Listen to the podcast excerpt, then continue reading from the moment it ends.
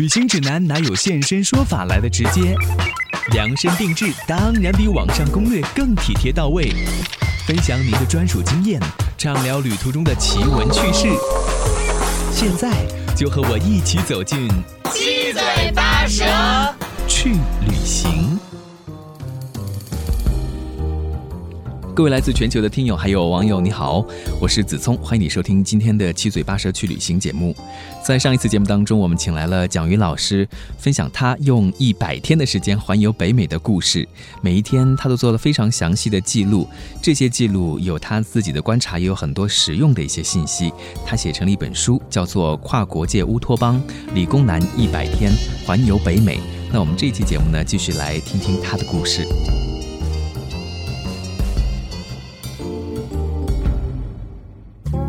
再次欢迎一下蒋老师来到我们的节目当中。哎，你主持人好啊！现在蒋老师已经成为一个专家了，就是说对于到美国去旅行是非常了解的。那任何有关美国的问题的话，你都可以给大家提供非常实用的一些指导和帮助哈。嗯，也可以这么说啊，因为确实，呃，因为首先我这刚才说上一期讲的，我出发前花了三四个月研究呃这些攻略，另外呢，通过自己亲身实践把它走下来以后，又发现很多新的发现。啊，然后通过最后呢，又通过一年的将近一年时间把这本书洗出来，又又又进行系统的优化整理。所以说，我现在确实感觉是我闭上眼睛，感觉整幅美国地图，每个美国景点的分布都在我头脑之中，非常清晰。对，特别是在写的那个过程，你回来之后再总结，那个过程其实比你的旅行，然后再加上准备的这个时间还要多，而且你还要补充很多的信息、资料等等，好像重新走了一遍。是的，完全可以说重新又回再回，完全把这整个过程又回了一遍。呃，这个也挺说实话，因为呃，过去因为刚才说过回来以后，我是又过了那么久在洗嘛，就是要靠回忆或整理，呃，确实不容易。当时说我正好有一个，一个是我拍了很多图片，这一弄一百天花了拍了三万多个图片，就我就靠这些靠靠这些相片图片来把它回忆。另外刚才我那个还有一个就是说建议大家买了一本国家公园护照，在每个国家公园去到那个当地时间，我都盖了一个时间戳，知道我当天去了哪个地方。所以这也是很好的一个进入旅行的方式。对，你要回忆一百天的那么多的细节，其实真的是不太容易的。但是我觉得写作这件事情，就是会啊帮你把你自己的这个旅行啊、心情啊都记录下来，其实是非常值得去做的一件事哈。是的，我觉得等你如果年再过几十年以后再回味。我觉得曾经在年轻的时候干一件疯狂的事情是很有意义也很有意思的一件事情。对，还把这个疯狂的故事写出来了，也推荐给大家可以参考。现像现在哈就已经到了秋天了嘛，我看到这本书里面的第二段行程，我们上次聊的是《西游记》，其实中间还有很多，呃，没有办法完全的推荐给大家。像第二段行程就是阿拉斯加了啊，这个金秋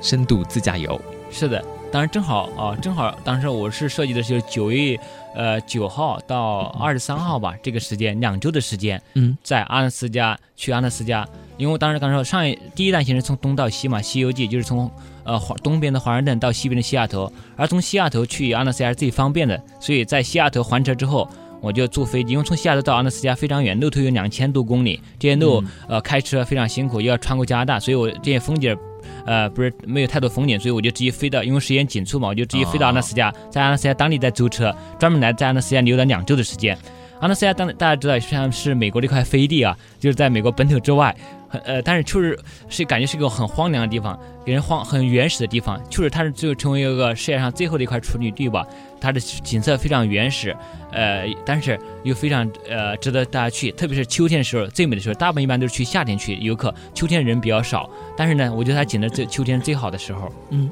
哎，是不是阿拉斯加就靠近北极圈了？啊，对，阿拉斯加有一部分已经进了白圈，所以去阿拉斯加的话，就是呃，我为什么选择秋天去？一个是秋天景色，它那个因为阿拉斯加森林资源很丰富，它的到五彩斑斓的秋色非常磅礴大气。另外一个，我还想碰运气。我想，我这是想，就想美好的时候想，有人想鱼和熊掌兼得。如果运气好的话，还可以看到极光，嗯，白极光，白极光。但是它一般只有冬天才有。但是呢，如果夏天去的话，肯定是没有的。但是九月份正好是这个交界点，所以运气好的话，还是可以看到白极光的。哎，你 后来看到了吗？呃，我呃在地上没看到，但是很幸运。就是说，在我们在为了为了飞机上面对，在飞机上回程的时候，在飞机上看到的从空中看白光，我想这也是难得一个体验。估计这个经历比在地上看到白光人应该呃那个更难得。对，呃，秋天真的是可以去一下，因为这本书里面我看的拍的这些照片啊，就是非常壮美的这个秋色秋天的景色。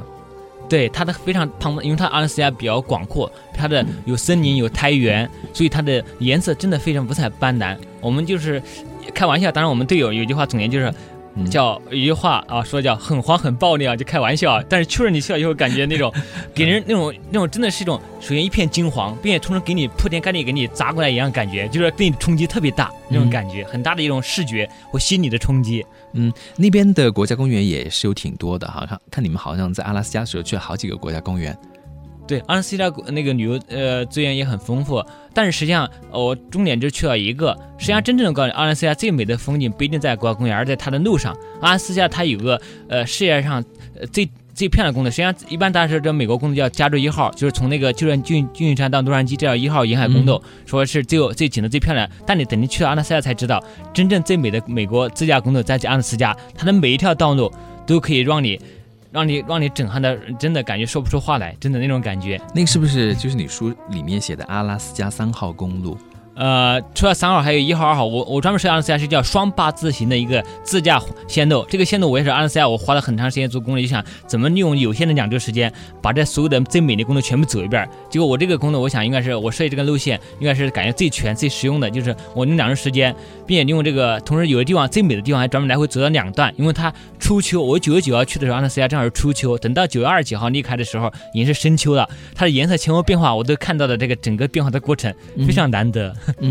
当然，这个秋天的景色，大家在印象当中就想到的是这种金黄色的呀，然后各种树木嘛。但你们还除了这个景色以外，还看到了其他的一些景色。是的，阿拉斯加除了它的那种秋色以外，嗯还有很难体验它的一个是冰川，阿拉斯加对对保留了很多冰川，白色的，那个冰川，并且还可以体验阿拉斯加的冰爬攀爬冰川的活动，所以我们专门报名的。所以刚才说我们这样也不是去，所以这个活动当然也比较贵的，但是我们觉得在该去的一个地方，你该体验的时候，我们也不完全是穷游原则，就是该体验的美食，该体验的活动，该花的钱也要花。是的，这就是我的原则。该该节省要省，但是该花的钱一定要花。所以我们专门报的这种攀爬冰川的这种活动，有专门专业的户外向导带我们爬冰川，在蓝色的冰川上面攀爬，那种感觉特别奇妙，看见各种冰洞啊，看见呃非常神奇。呃，这是一个冰冰川，另外还有一个就是我们就还有这是趴，还另外还可以坐船，我们划船，因为好多阿拉斯加还有很多冰川泡在水里面，那个水上漂浮很多冰川冰蓝色的那个冰块儿，我们还做的那种 kayaking，就是划船自己坐皮划艇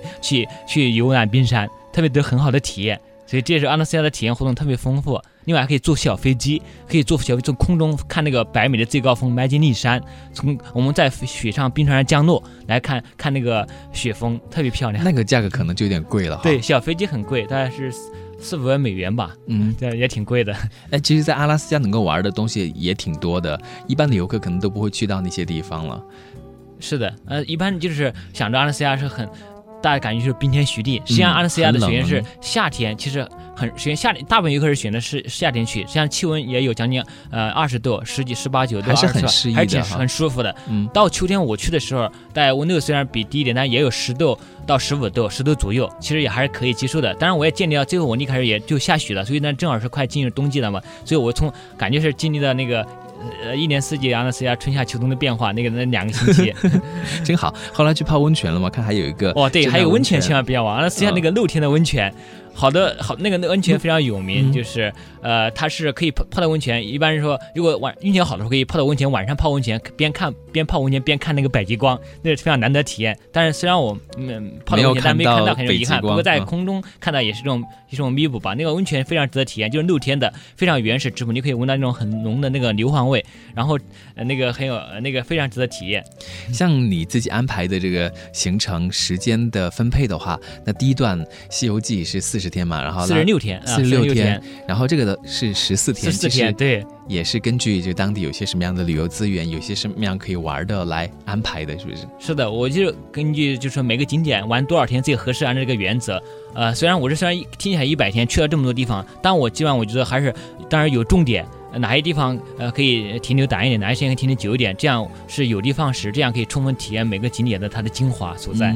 哎，像蒋老师，我看到你在这本书里面去阿拉斯加的时候，有一些照片是从空中俯瞰的，这个是你们去坐那个飞机的时候，对，就是坐那个很小的飞机，那是一个体验。一般，但是这个呃，真这个小飞机真坐十几个人，呃，在最多一般就最多十十四个人吧，一般有时只有六个人或者几个人。这个小飞机也要看运气，拼人品的来说，就是说 他那看天气。我们第一天本来我的预计是我们是两周时间，本来是当天，因为那个租小飞机就是离我就安克雷奇那个城市比较近，我们当天就去了，结果当天因为说有暴风雪，我们不能呃不能登不能上去，结果我们想着先我游完这一整圈再回到这个地方，后来结果在我们离开阿拉斯加的前一天，那个天气正好放晴了，我们到那个地方正好可以如愿起飞，所以非常这个也挺难得的，所以看到那个北美的最高峰。啊，顺利在冰川上降落，非常很好的一个体验。从空中俯瞰那个那个整个很磅礴大气那个台那个阿拉斯加的那个。五彩斑斓那个大地非常难得，我觉得就是这一趟阿拉斯加的旅行其实还是比较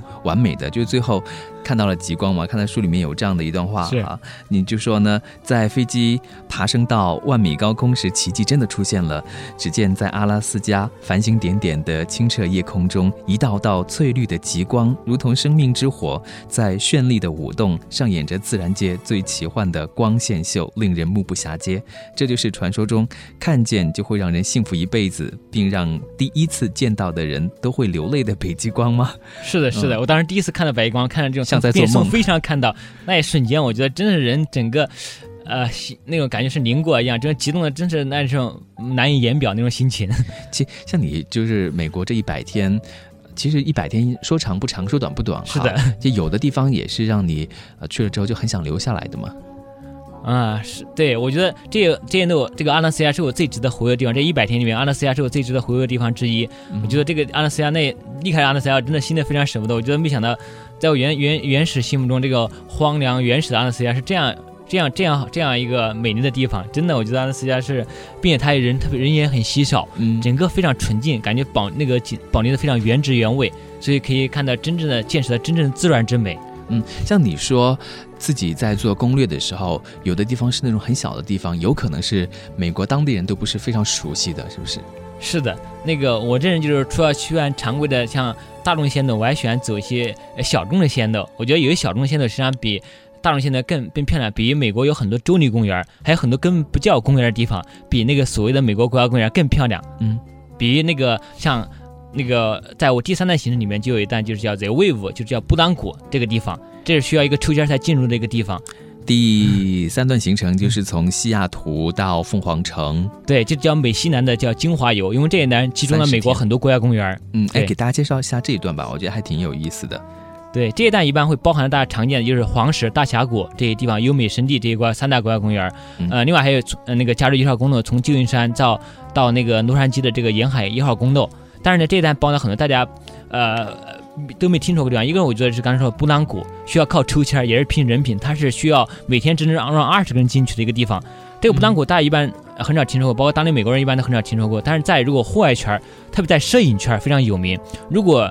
呃你是一个摄影师，如果一辈子能够进去，能够进到布当狗拍一次照片，那是。非常值得，是是他的一生的骄傲，可以这么说，真的是真的。因为我估计到现在目前全中国能够进到布有幸进到布当狗里面人，应该不超过人数不超过三位数，有可能就是在二三十位的样子，嗯，可能不超过五十人，我觉得可以保守，呃，可以说不超过五十人，因为他这个全抽签率特中签率特别低，就像中彩票一样，他全世界人都可以在网上抽签来抢这二十个名额，十个名额是网上抽签，另外十个名额是当地现场抽签，所以说我当时在网上抽签，我抽了三次。并且要提前三个月抽，你抽中你要选的日期必须在三个月之后，你能哪怕你抽中了，你能必须在那天能够赶到美国那个地方能够进去，他人限是当天进去当天出来。另外一个，你哪怕抽中这个签以后，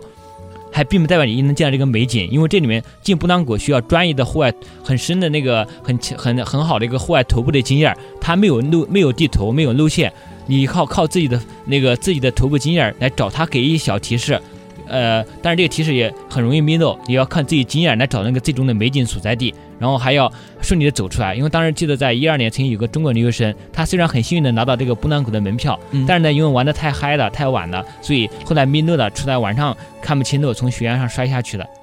所以说非常这个大家一定要就注意安全。所以虽然美景看美景时一定要注意安全。所以这所以这布朗谷是我特别怀怀念的，就是这第三人中一个很最怀念一个地方，运气最好，这么能低的，就是像中彩票一样难的中的一个地方，基本上中了。我觉得并宝宝一车人全部带进去了，所以这是在现场的时候被抽中的那一位是吗？对，我就在现场，有很多人，当地美国人在小，因为在网上抽签，全世界人抽，那个中签率很低。然后我在我就把希望留在现场，现场我第一天第一天早上我没有抽中，然后呢第二天早上我想再试一次，因为我们时间不容易再待太久，我想再试一次不行就走，就要离开去看别景点的。结果那那个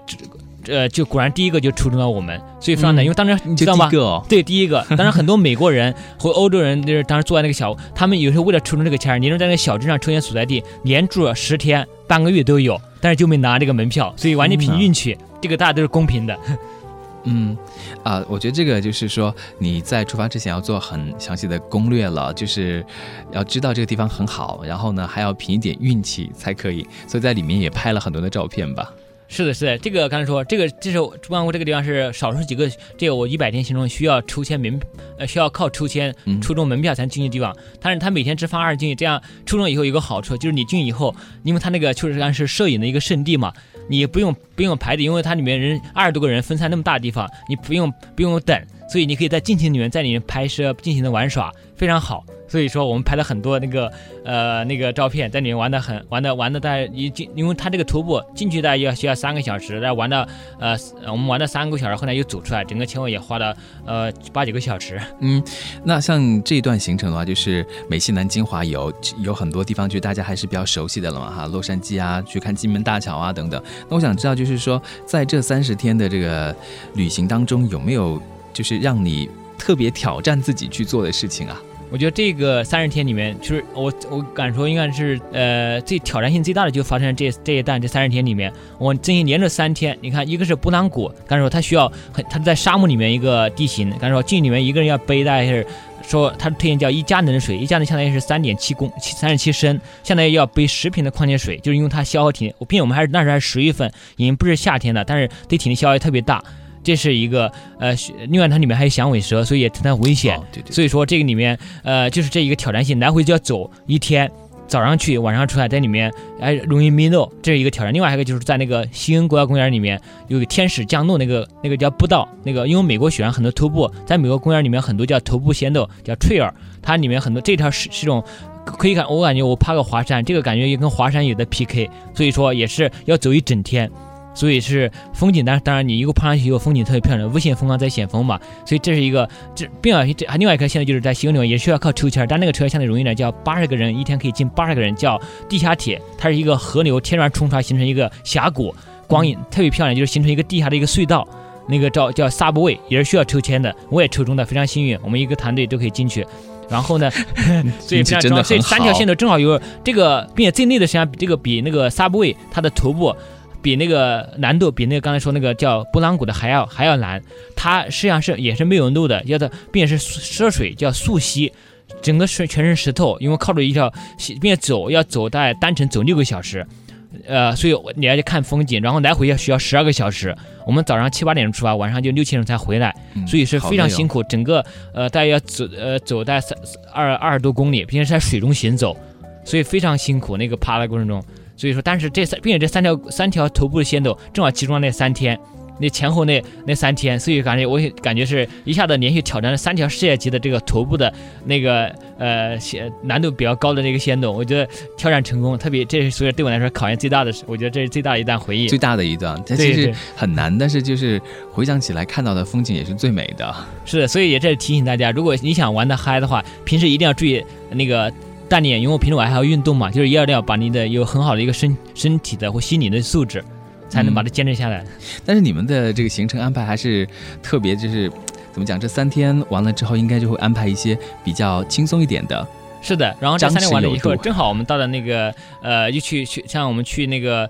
呃洛杉矶嘛，不有那个叫环球影城，环球影城那是比较轻松的，玩的很开，可以里面有各种体验它的电影拍摄的过程，还有坐各种过山车啊，那真的很好玩。对，这个可以在里面玩一天，所以我们玩完了以后，正好就到洛杉矶休整了一下，休整了两天，然后去了这个环球影城，所以最后呢，然后后来我又把。呃有那个游轮最轻松游轮放到后面做一个调整，所以这我我所以我一个安排这个行程就想的话，希望有有张有吃，在很累的时候，然后过完之后呢，再再走再来几天轻松的行程，所以这样才能让让一般人能够吃得消。嗯，哎，那像那个蒋老师，就是在这三十天的美西南的这个精华游，到后期的时候是去了哪里啊？呃，你是指美西南之后吗？还是在美西南后期是吧？对对对，这三十天的后期。呃，三十后期就是我们去洛杉矶去了环球影城之后呢，我们刚才又去了一个很值得一个地方，就是如果你就叫美西南一个叫 Grand Circle，就是一个那一圈方圆一百公里之内呢，集中了七八个国家公园，包括西恩，还有拱门，还有这个大峡谷这一圈包括还有附近还有拉斯维加斯，所以这一圈也可以集中在玩七八天或者十天，非常合适。可以充分体验美国国家公园这个风光，所以去了去了去了这个地方。另外还最后还去了那个六十六号公路，大家知道六十六号是称为美国的母亲之路。如果有开玩笑，如果你没有自驾过美国六十六号公路，你不能说在美国自驾过。呃，这个六十六公在美国在莫文蔚拍了一个广告片，凯迪拉克的一个广告片，就是以六十六公路为背景，所以六十六公路在美国非常有名。嗯，哎，像你们就是比如说在。呃，三十天的行程的旅行的过程当中，有好几天要去周边的一些地方的时候，你们会选择某一个地方是作为这个根据地，这样子住在那里，然后再到各地去吗？呃，是的，我们也呃是看情况，有时候就是这个，呃，我们想会这样可以轻松。你说这个方法是一个很好的一个方法，就是如果要就近玩几个地方，并且这个地方比较集中的话，那就选择以那个点，因为这样每天不用换住的地方，相当于可以轻松点，以那个点为出发。呃，我们相当于我们就在那个在在那个美国那个抽，就是像那个抽签的小弟，刚才说布朗果抽签小那个布朗果也是刚才说在美西的那个管着 circle 那那个那里那附近，我们在那个小镇上，呃，肯纳布小镇上也住到呃好几天，这样以它为出发点，把周边的几个观光都游遍了，这个很好方式。另外一个，如果说比较远的话，我们就当时在国家公园跟着。根据这个走的路线，肯定也在适当的来变换一下住的地点。嗯，我觉得这个真的可以推荐给大家。呃，我看到这些图片的时候，有的也觉得非常的震撼，非常的美。像国内也有很多那种大美的景色啊，景致。你觉得，比如说像在美国的时候，你去美西南精华游，像这个 Subway，我看这些图片都觉得好好美啊。你就觉得是不是那种美是特别不一样的美？是的，它那个 Subway，包括还有可能说大家都去了这个这一块，就是还有羚羊谷，还有个大，还有这个那个叫马蹄湾，所以它这些景色，就是我感觉确实在国内都没见过的，它那种那种那种。大自然磅礴大气啊，还有那种呃自然巧度天呃自然天然自然天成的那种感觉，特别呃特别给人震撼。像那个 Subway 刚才说冲刷出来一个隧道，真的就像一个挖地铁形成一个隧道一样。还有那个那个羚羊谷那光影打下的那个时刻，那个真的是感觉是真的是一种光影的一种盛宴吧。嗯，好，这段里面我觉得就是最有意思的或者最最难得的是那个波浪谷啊，对，波浪谷这个抽签最最难得的就是摄影圣地。好，推荐给大家。呃，老师的这段行程非常的有意思，里面有很多详细的一些记录，也只有你自己在看的时候才可以体会得到。而且非常多的这些故事，就是有很多的攻略，还有背后告诉你要怎么样一步一步去做的一些呃很实用的一些信息。嗯，那还有最后的这个地方，就是到了这个迈阿密周边和加勒比海游轮之旅了。就是你们说最后要稍微轻松一点，因为玩了一快一百天了，就大家都还是挺累的了。是的，这相当于是收官。我们看完就是这个整个一百天的收官之战吧。我我原来我形容这一百天相当于打上战役一样。我们最后呢，我想因为玩了大概前面几十天，大家都很疲惫，我想所以把最轻松的，呃，就是放在最轻松游轮之旅放在最后。因为另外还有一个。到了这个我们游玩一百天这个时候呢，正好到了十月份，正好是加勒比海一个最好的季节，因为它不是夏夏天很暴晒，太阳它是处于热带地区嘛，因为这时候票价也比较便宜，正好出在感恩节前夕，呃和暑假之间，所以说它那个另外也台风也相对比较少，所以说正好是一个比较黄金的时间去加勒比海。然后呢，正好游轮上你在在上面，正好是你吃住都在游轮上，不用操心，所以说是是特别适合懒人去游。如果我建议放松的，对，超放松的，每天。我们前面刚说，前面我不是一百天游完瘦了十几斤吗？在那游轮上，我肯定至少能补一两斤回来。真的，那个天天吃，有自助餐嘛？对对，自助餐吃的非常嗨。然后，所以这个是我觉得这个游轮非常适合家庭游、亲子游，或者那种呃那种呃呃呃亲人啊那种夫妻啊之间家庭这种，我觉得特别好。嗯，哎，游轮上面是待了多久来的？因为待到我们七天，呃八七晚八天的。当时也是有这个下游轮到岸上的哪些地方去是吧？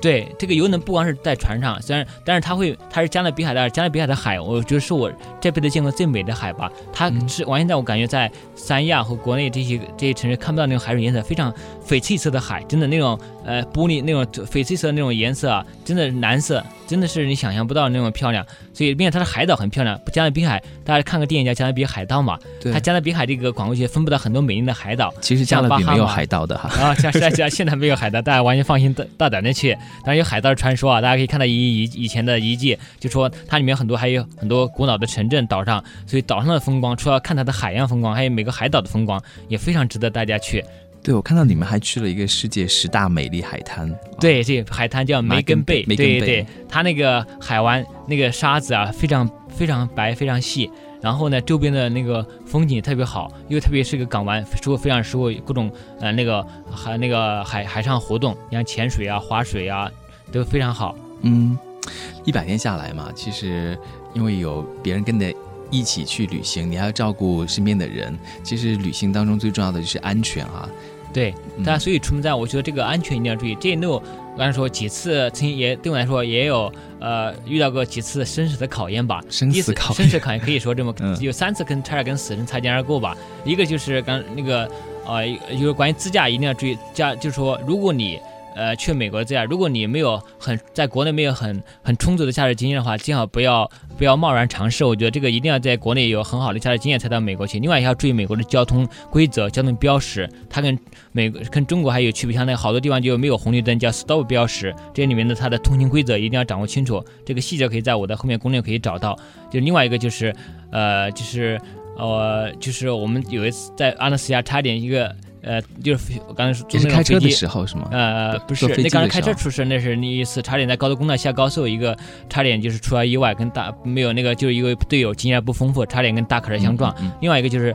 从阿从西雅图飞到阿拉斯加那个航班，当时出了机翼出了问题，迫降，所以那段是我也是感觉生死考验，就是说我当时当时降呃降落以后，那个整个全我发现整个全飞机场里面都停满了警车、呃警呃救护车还有救护救火车，所以当时。感觉是鱼鳞大敌啊！我们感觉是幸运的，然后因为机器出了故障并且湿滑，幸运幸运的幸运的把它呃停下来了，所以也是那那我感觉是经历一次对我来说是坐飞机的最经历一次危险的考验。另外还有一次攀爬冰川的时候，有一次差点就是那个你差点从那个冰川上滑下去，因为那个冰爪可能没铲牢，差点掉下去了，这也是很危险的一次经历。所以说大家出门在外安全。另外还有。在美国国家公园，它的生态比较好，经常会碰见各种黑熊或者灰熊，大家一定要呃一个人不要行走，就要有团队发出响声或者带上那种铃铛，另外带上防熊的喷剂，以防以防万一。所以美国的它生态确实很好，你经常会跟不期而遇跟各种野生动物。嗯，所以在这个自序里面就就写到了这个难忘的，比如说你刚才说到的飞机机翼出问题，，对各种各样难忘的有很多，比如说刚才说到的，就是忘不了航班在 阿拉斯加安克雷奇机场降落时机发生故障后的惊险着陆，也忘不了阿拉斯加金秋那广袤的五彩苔原，还有斑斓的森林等等啊。对那我们今天节目在这里呢，要跟大家说再见了，因为时间的原因。那这本书名字叫做《跨国界乌托邦：理工男一百天环游北美》，这封面就是在波浪谷拍的。是的，是的，这我选当时跟跟编辑讨论选择哪个做封面的时候，我就觉得应该做布丹果这个呃做一个封面，因为首先这个封面很难的，刚才说能全中国能够进去的可能就不超过二十个人。很少首先能够，另外一个就是这个场景后面蓝后面蓝天配上这个红色的这个岩石的波浪形成的波浪，我觉得太美了，觉得真的很美啊！它这个是什么样的原因形成的？以前是海的原因吧可？能有就是地质运动嘛，以前可能嗯是大海，后来沧海桑田，经过亿万年的变化，形成像波浪一样的条纹。嗯这个确实在世界上是很非常难得。这个布朗谷在就是说，在那个欧美摄影圈、户外徒步圈非常有名。嗯这本书我觉得上面的这个小标题也说挺好的，呃，也的确是这样子，说留学旅游两不误，北美游攻略实战，大贤理工男的这个妙算，推荐给大家啊。是的，因为这里面说刚才说，首先要做很精密的规划，要需要很详细的规划计划，然后很多技巧攻略都需要一个很严密的思维来嗯执行。好，推荐给大家这一本书。如果你要到美国去旅行的话，呃，哪怕只是其中的一段美西啊、美东啊等等，里面都可以摘出一些部分作为自己旅行的一个参考。对，另外这本书现在也有亚马逊也有电子书了，嗯你可以电子书的话，呃，比只是说更实惠，然后可以装在手机里面，轻松带着上路。现在装在你的 Kindle 里面。是的，是的，，Kindle。今天再次谢谢，谢谢蒋老师。感谢主持人。做也请你